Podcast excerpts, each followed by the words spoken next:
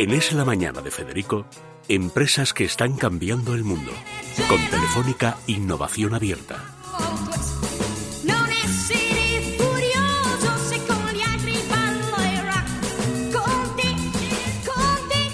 Bueno, está con nosotros Pablo Gese, que es el CEO de Tel2, que nos tiene que contar muchas cosas.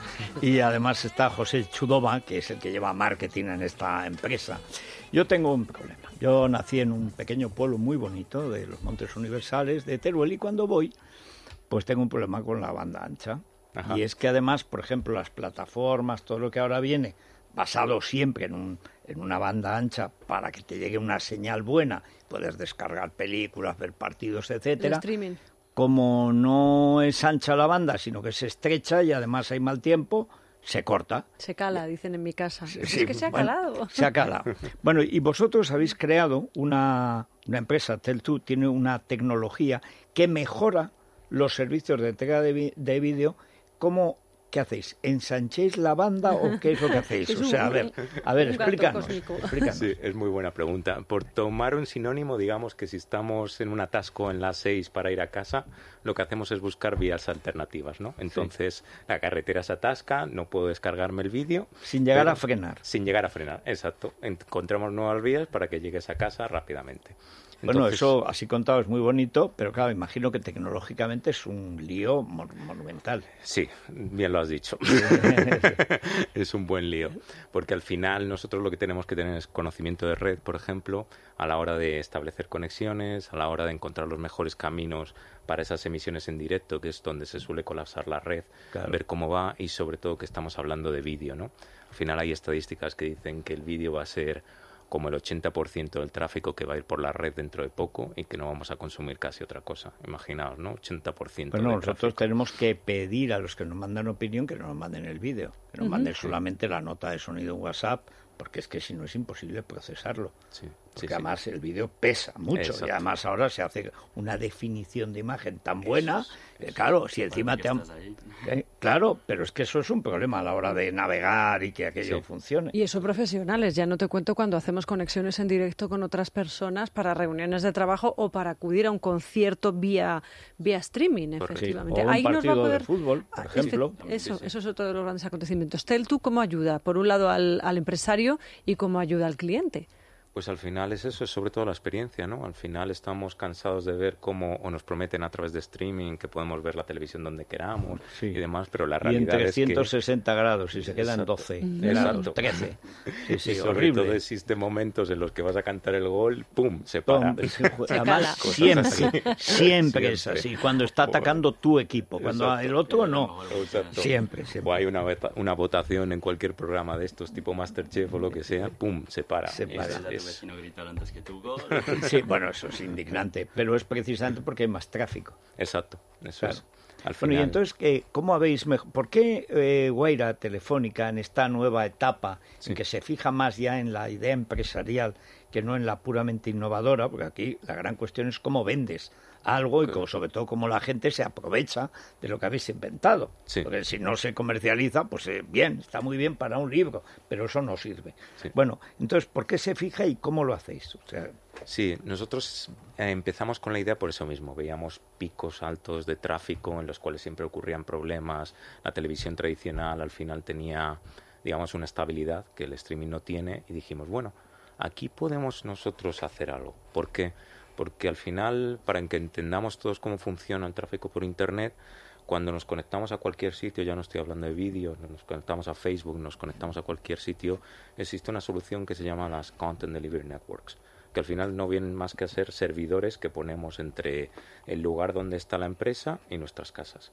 Entonces, claro, a más tráfico, digamos, un partido un Madrid-Barça, por poner el ejemplo clásico, a más gente, más servidores de esos que tenemos que utilizar. Y cuantos más servidores, pues más ancho de banda. Y cuanto más ancho de banda se requiere, más problemas porque los servidores no dan. Y la única solución que hay es poner más, más y más y más Claro. infraestructura en la red. Eso al final no es sostenible. Porque al final muchos de los problemas que, que vemos en la red y que no al final nos vemos día a día porque es, no, no es, es opaco, ¿no? no es algo que, que puedas ver, pues vienen de eso, de que no es sostenible, hay que utilizar mucha infraestructura, se nos promete 4K, pero al final la tecnología no está ahí, etcétera. Entonces nosotros dijimos, bueno, ¿Y qué pasaría si encontrásemos vías alternativas en la red? Y esas vías alternativas pueden ser los dispositivos mismamente que están viendo el contenido. Entonces, cuando tú estás viendo el contenido y te estás descargando el contenido en un servidor, si lo estamos viendo aquí en esta mesa todos a la vez, podemos compartir entre nosotros, en lugar de tener que volver a esos servidores. Rebotar. Sí, digamos que sí, de alguna Sí. manera es así, ¿no? Es- hay como... Son como los archivos que se compartían en el primer Spotify, ¿no? Que eran Eso. archivos compartidos. Eso es, eso es Sí. justamente eso. Al final Spotify... Espejo, utilizaba- bueno, un efecto Sí. espejo, ¿no? Nos Claro, unos en otros y Y que compartimos. te ahorras volver otra vez a la nave nodriza, ¿no? Eso es.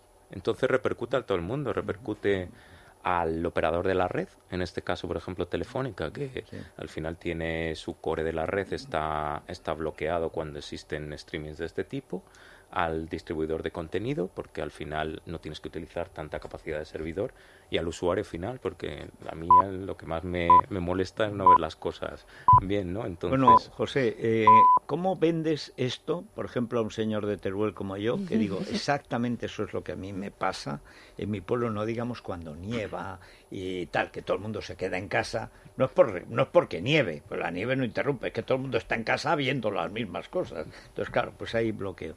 ¿Cómo tratáis de vender o en qué momento estáis, como siempre con el padrinazgo de Telefónica o el amadrinamiento, en qué momento, digamos, estáis en la venta del producto? Pues claro, como dices, es un producto como muy tecnológico, entonces es difícil de explicar a un, cualquiera persona normal y corriente. Entonces, lo que yo intento hacer es, o en mi experiencia, es tienes que encontrar algo que les agobia.